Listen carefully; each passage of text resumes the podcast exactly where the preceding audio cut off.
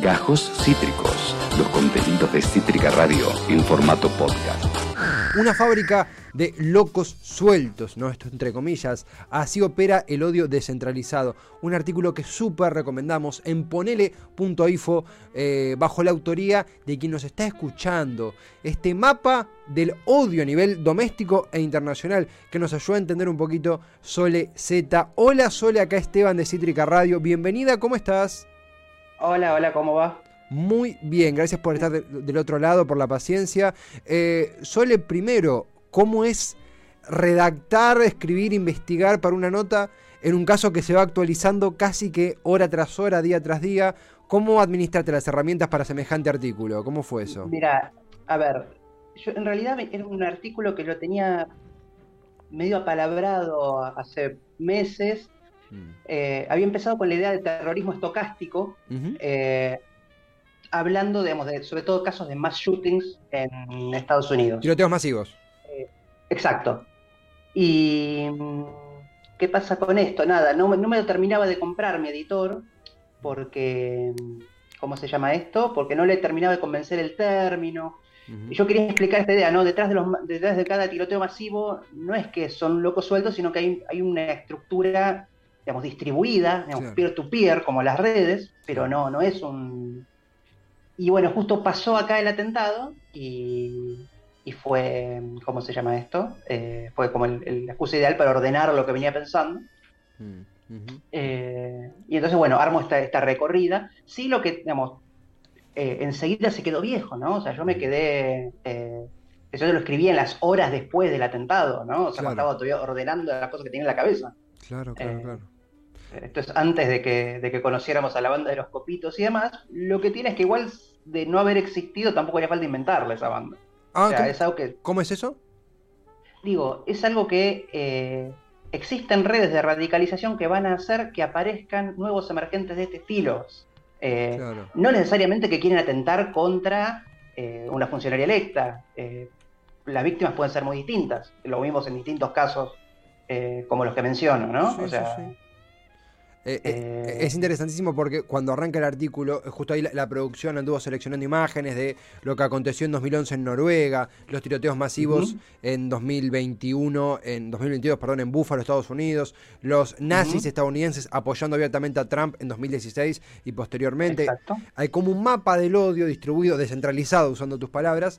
Y, y, a ver, por supuesto que imagino que es más complejo, pero este, este mapa del odio emergió encontró su foco en Argentina? ¿Crees que esto es un, un saque inicial para un proceso? ¿Cómo lo identifican el doméstico en lo internacional? A ver, hay un tema. Eh, yo no creo que creo que. A ver, estas cosas al funcionar de manera distribuida no es que hay un, necesariamente una mente siniestra atrás. Claro. O sea, capaz en el caso, en el caso específico este tal vez sí, no sé, veremos si aparece una vinculación con los servicios de inteligencia, con lo que sea, o sea, con los órganos, de la democracia, pero no tiene por qué estar. Puede estar, pero no tiene por qué estar. Es el. Eh, lo vemos. A ver, me pasa a mí. Eh, tal vez digo, por, por, mi condición de persona trans, tengo dos, eh, como dos, dos, dos, dos tentáculos ahí sobre estos temas. Mm. Por un lado, porque yo, yo sería una víctima este, posiblemente en estos casos. Digo, es muy distinto cuando hablamos de la cuestión de dar el debate, no dar el debate, mm. cuando muchas veces el debate es si yo debería existir o no. Mm. Eh, entonces como lo, lo, encuadro de otra manera. Eh, esto. En segundo lugar, eh, justamente también por ser una persona trans, buena parte de mi socialización es en Internet.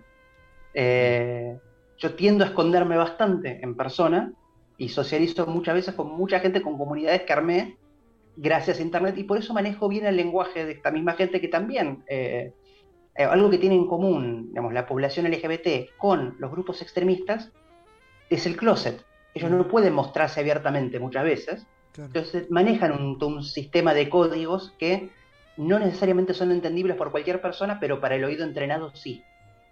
Eh, entonces llega un punto que los empezás a decodificar y entonces por eso este que hace un cosa y dice, no, bueno, queríamos abrir el debate, estábamos haciendo un chiste.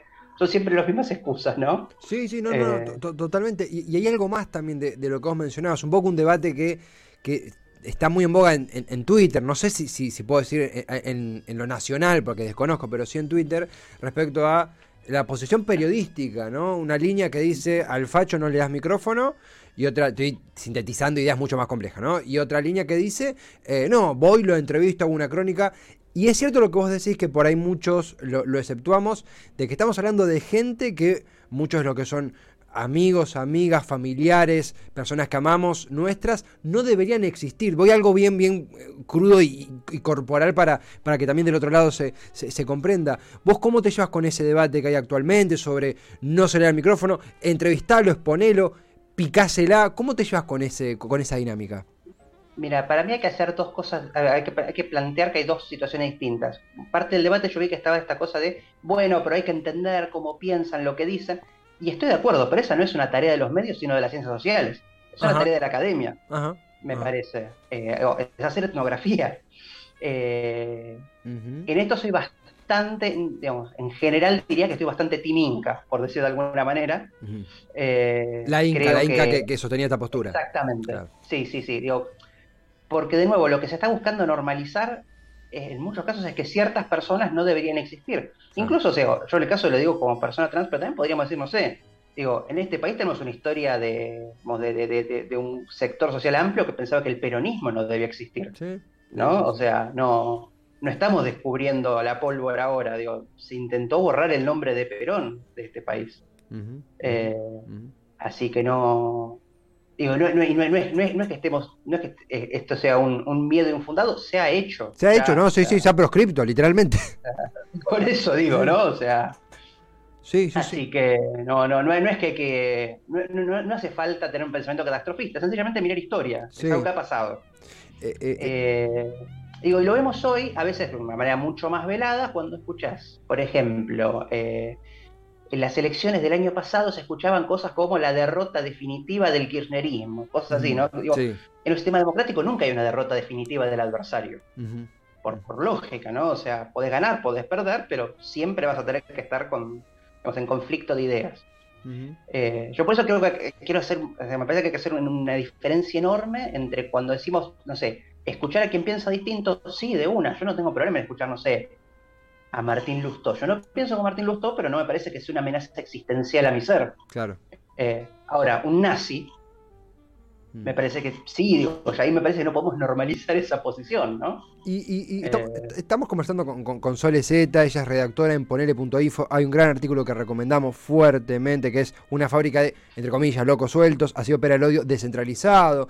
Eh, hay, hay tantísimo material también filmográfico, Q into the Storm y, documentales de ese estilo que un poco exhiben, con miradas que podemos estar más de acuerdo, ¿no? Pero que, que, identifican esto de la descentralización del odio. Te quería, me, me disparó eso justamente lo que mencionabas sobre, sobre este proceso. Y puntualmente también mencionabas, me súper interesa el rol de las ciencias sociales, lo traigo a colación, yo estudio ciencia política, y, hay un debate, una interna que vos seguramente la conocés, la traspolo acá por si algún oyente no, no está al tanto, igual seguramente sí, esto de completamente de acuerdo. Las ciencias, las ciencias sociales tienen que tener ese rol de identificar, de, de, prevenir, de analizar, de debatir, de problematizar. Y a veces se nos chicanea externamente y entre nosotros, entre los en sociales, en las facultades sociales, esto de, che, bueno, eh, pero largá el, el, cup of coffee y metete vos ahí, largá el, haced laburo de campo en serio, porque mucho, es una autocrítica, eh, lo digo como, como una, una introspección, a veces nos cuesta de golpe meternos o, salir del lugar de comodidad de, bueno, el hilo de Twitter, era aquello, el artículo. ¿Vos sentís que esto es así? ¿Cómo te llevas con esa chicana, entre comillas, interna que tenemos entre los que intentamos hacer ciencias sociales? Mira, a ver, yo no, no soy profesional de ciencias sociales, abandoné ciencia de la comunicación muy rápido, así que no, no me quiero meter en la interna intelectual. Eso digo, lo, veo como un campo muy ajeno, eh, por decisión propia. Eh, sí creo, de vuelta, como persona que consume ciencia, digo, sí, creo que, de vuelta, eh, hay cosas que no me parece mal hacer etnografía, pero hay que entender que hay un lugar para la etnografía y hay otro lugar para la espectaculización de eso, ¿no? Mm. O sea, son dos cosas distintas. Mm. Eh, y que funcionan en tiempos distintos y con responsabilidades distintas. Obvio, obvio. Eh, mm, También sucede, que... no, no, que es medio inevitable cuando uno fusiona por ahí la labor académica con la periodística, ¿no? De alguna manera el periodista es el que se mete en el, en el fango, por así decirlo, y la academia es la que después, bueno, tardamos el paper para, y no, muchas veces hay que fusionar ambas aptitudes, pero sí, esto que vos mencionabas, sí que reivindico de que de golpe le adosamos al periodismo una exigencia, que tenemos una academia de, centenaria que se tendría que encargar de eso. Eh, un poco ahí también se problematiza el rol del Estado, va por ese lado, ¿no? Un poco. Exactamente. Eh, me parece que no. O sea, me parece que muchas veces se le exige demasiado a los periodistas. Eh, no, que no necesariamente tiene la formación para hacer esto, ¿no? O sea, no, no es lo mismo. O sea, son dos, son dos roles totalmente distintos que se pueden tocar en algún punto, pero, pero bueno, creo que a veces, eh, tal, vez falla un tema de no entender que buena parte del, consumo de medios en general no tiene que ver con la búsqueda de información, sino de entretenimiento. Mm. Y quieras o no, estás convirtiendo este tema en entretenimiento.